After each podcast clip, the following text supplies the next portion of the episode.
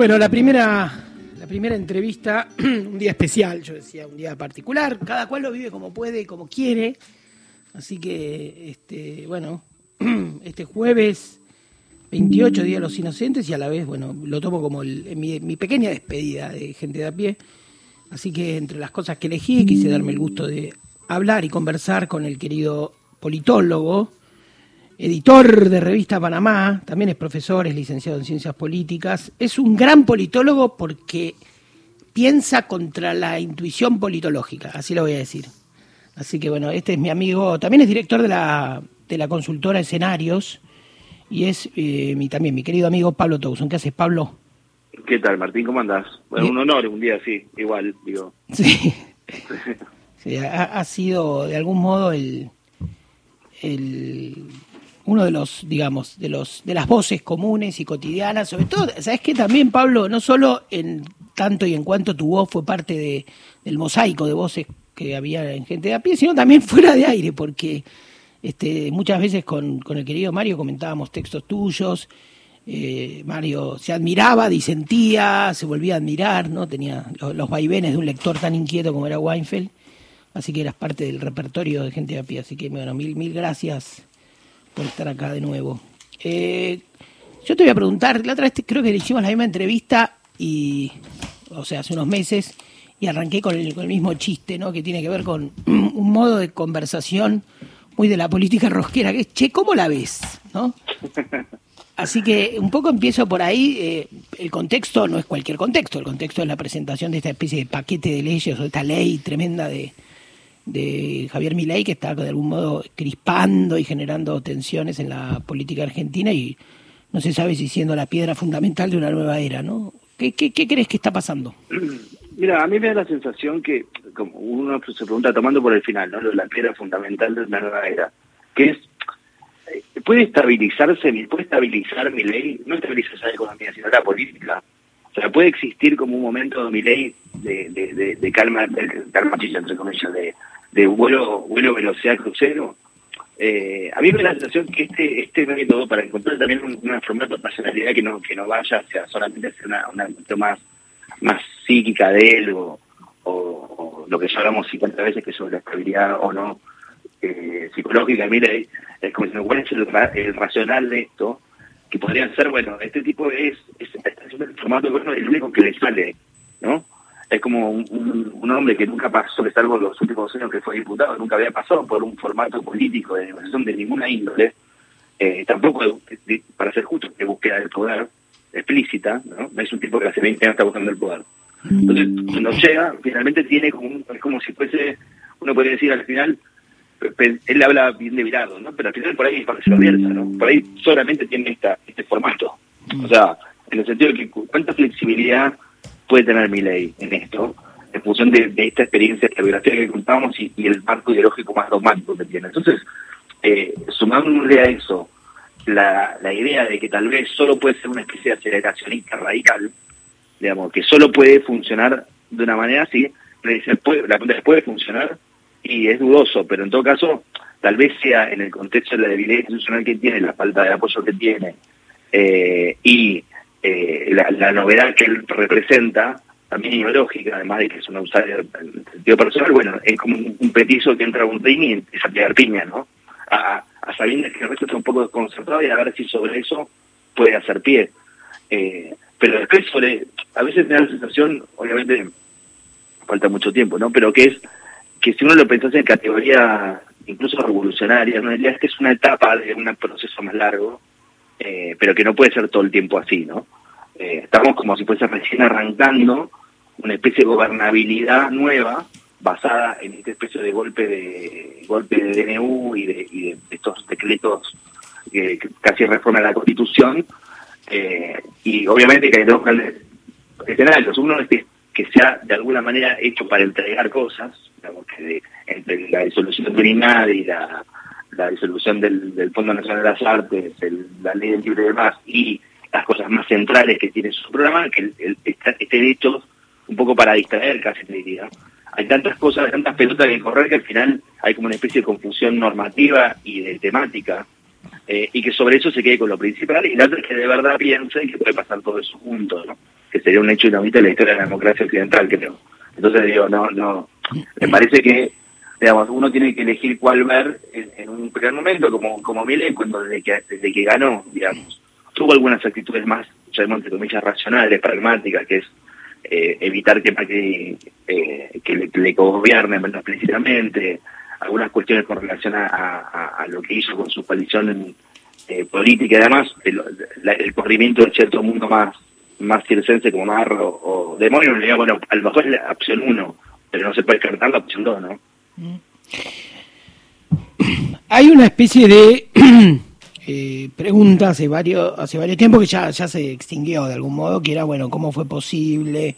Em, teorías o, indagaciones sobre el triunfo de Milei que, que se iban lejos, ¿no? Y hablaban de derechas globales, bueno, cosas que, como tengo el digamos, el beneficio de conocerte, de hablar por, por fuera de, la radio y por ser, amigos, eh, ambos dos éramos bastante ajenos y bastante desconfiados de aquello que explica un poco, lo digo yo mal y rápido, lo que explica que pasa en Argentina de afuera para adentro, ¿no?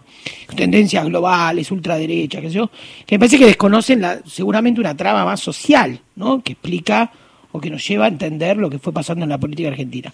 Yo te tiro una hipótesis, a ver a vos qué te parece, muy rápida y muy, muy sencilla venimos de años, de, por lo menos los últimos tres gobiernos anteriores, o sea, Cristina, Macri, Alberto, donde eh, todo ha ido en pendiente hacia abajo, ¿no? Es decir, y una de las cosas que pasó fue que la política, de algún modo, se, en, torno a la grieta y su régimen, se fue como auto cerrando, en sí misma con sus temas, sus, sus, sus tramas, sus agendas, ¿no? Y se fue como aislando.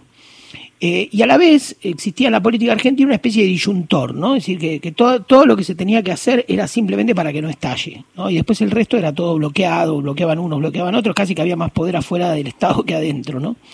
Mi ley, de algún modo, es algo así como el quien rompe esta inercia, es la ruptura de esta inercia y hasta diría un deseo a la sociedad de salir de la meseta, aunque sea pagando un precio alto. Sí, para mí es la forma política del estallido. Claro. O sea, si el estallido tuviese una especie de régimen, sería este o sea, no, no, que es alguien por otro lado que inclusive un razonamiento casi un poco cínico, pero que es un razonamiento que hace mucha gente en la casta, es el único posible justamente porque es el único sacrificable, ¿no?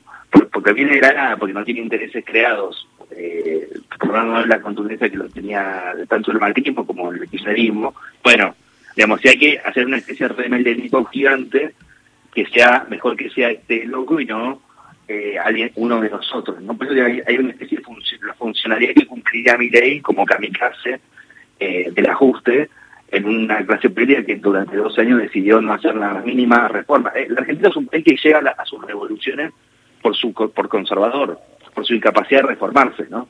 Es como alguien que eh, sistemáticamente sugiere las herramientas hasta que no va más, en un punto estalla, y entonces uno dice, ¿qué país revolucionario? Pero no tipo, pero ¿qué país conservador, no? Porque, de, última, si hubiesen, eh, si fuese más incrementalismo, porque si fuese más incrementalista y si la dirigencia política hubiese decidido de alguna u otra manera que la grita le impedía eso, ¿no? Pero digo, pagar los costos todos juntos, de algunos ajustes que vienen más o menos planteándose en el 2007, la famosa discusión del recalentamiento de la economía, y pasaron 16 años, entonces no, teníamos tal vez este, este rostro de tragedia que tiene eh, que tiene esta especie de, de, de Rodrigazo multiplicado por 100, ¿no? Es, además de lo que no solamente un ajuste, podría ser que solamente sea un ajuste o, un, o algo más hacia el futuro. Pero yo te diría que, que, que sí, que es como, digamos, así como hubo un 2001 y hubo un 89 en su momento, y no sé que la forma de la crisis hoy es mi ley. Y es verdad que tiene, que tiene, a ver, tiene el libro de Stefanoni, ¿no? Por ejemplo, el de las derechas. Efectivamente tiene razón que eso forma parte de un, de un conglomerado más global, y efectivamente, digamos, el mismo Milei lo, sostiene cuando invita a Bascal, cuando invita a, a, Orbán, digamos, él mismo se reconoce parte de ese especie de foro de Porto Alegre al revés, eh, de foro de San Pablo al revés, eh, en donde él participa. Ahora bien, hay un hay un tema, en, política muchas veces los análisis, no, muchas veces en general, tienen, no solamente son análisis historiográficos hacia atrás, sino que tienen implicancias políticas hacia adelante. Entonces yo digo que sobrepondero el peso internacional, ¿qué hace eso? Yo trato el fenómeno Milei como si fuese una pandemia política, ¿no? como si fuese el coronavirus que, finalmente me entró por el aeropuerto y nada puedo hacer, lo que hace tiene dos, dos, dos, dos, digamos, dos consecuencias muy concretas. Una es la, es exculpatorio no solamente del último gobierno de todos, sino del proceso político de los últimos 20 años, como si esto no tiene nada que ver, hubiese pasado igual, eh, independientemente de cualquier crítica o error autoinfligido, porque de última es algo, es una peste global. Eh, y segundo, lleva total, eh, como consecuencia de lo, que, de lo primero, es que te lleva una especie de total conservadurismo en de la praxis de la oposición a este gobierno. No, porque uno dice, ya, ya fue, sigo haciendo lo mismo, total, si, no tiene, si no tiene, si yo no tengo ninguna responsabilidad en el advenimiento del león, ¿no? Entonces, entonces no es solo que sea verdad o no sea verdad, sino los usos políticos que tienen las interpretaciones en una etapa tan, tan caliente como esta. Mm. Vos nombrabas, en un momento del pasar nombraste a Menem, esa década y esa figura política fueron objeto también de estudio e indagación tuya eh, en estos años. Incluso participaste en publicaciones en torno a eso. ¿Qué así, abuelo de pájaro? Bueno, no tenemos tampoco tantos minutos, pero así, en, en tu capacidad de síntesis, eh, similitudes y diferencias, ¿no? Entre Menem, el comienzo, ¿no? Que también eh, tenía que domar una situación muy difícil, en ese momento desatada, ¿no? Ya, ya había estallado con la hiperinflación. Pero bueno, el arranque de Menem y el comienzo de Milei, ¿no? Que son dos figuras, dos, en, bueno, esta época están haciendo, digamos, pero se comparan mucho. Bueno, primero que por más que Menem efectivamente, para lo que era un poco el establishment alfonsinista renovador, era más outsider, Menem no era un outsider. Mm. Menem era un tipo que había sido gobernador de La Rioja incluso antes, antes del proceso. Eh, Menem era un tipo que tenía sobre la clase política siempre y un programa incluso cuando tenía las patillas hasta, hasta la rodilla decía nosotros en el mundo de la política, ¿no? O sea, siempre se asumía parte de un colectivo y eso no es no solamente es una cuestión estética, es una cuestión eh, muy procedimental. Cuando él llega a la consigna incendiado, él no, no, no se propone destruir el, eh, todo lo que fue el, el político de la democracia del 73-79. Se propone darle una gobernanza a eso, ¿no? Mm. Se propone, en todo caso, liderarlo, pero no se propone destruir todo eso, con lo cual, digamos, ven no está de espaldas al Congreso, está dentro del Congreso. Mm. Y eso siempre, para, para, para las simplificaciones que hacen la comparación MLF, es para que recordarlo, ¿no? Porque eso, por un lado. Por el otro, y en continuación de eso, la reforma de Menem de mercado fueron neocorporativas porque neocorporativa es la Argentina, ¿no? O sea, Menem en ese sentido es más un reformista que un revolucionario, en el sentido estricto, en el sentido que supone, agarra lo que hay y con eso construye una serie de reformas, pero no, no supone que todo lo que existe en Argentina hasta el día de su llegada es como para ser borrado, ¿no? Como si fuese una especie de gran error histórico de 150 años, que es un poco lo que tiene en la cabeza Milei. Eso también tiene consecuencias digamos, en la práctica, eso que estamos diciendo. Por ejemplo, el, la, la, muchas de las reformas fueron tratadas junto con el sindicalismo, con el empresariado argentino, que podrá ser o no todo lo corporativo rumpa que puede ser, pero pero pero por algo está ahí, ¿no? Es como entonces no no dice que la única legitimidad es la mía y el resto no existe. A pesar de tener formas populistas, lo que sea, era un poco así. Y tercero, un elemento central es que Menem era un pacificador. Menem nunca estaba buscando adrede eh, tirarle tierra en los ojos a otro, ¿no? O sea, incluso tal vez porque la radicalidad de sus reformas era tan tan fuerte que el, final el tipo siempre hablaba y practicaba en contra de la guerra, traía los, los retornos, afirmaba indultos. En todo caso, su, su, su carisma eh, no se basaba en, este, en, como el de Milley, en el nivel de enfrentamiento que podía sostener como una especie de, loco de la grieta, sino un poco disolver eso, ¿no? Como diciendo acá, bueno, acá terminaron los enfrentamientos en este fin de historia que soy yo que soy yo y lo que yo vengo a proponer. Entonces, en, ese, en esos tres puntos, así como para rápido, parece que hay mucha diferencia con. Mm.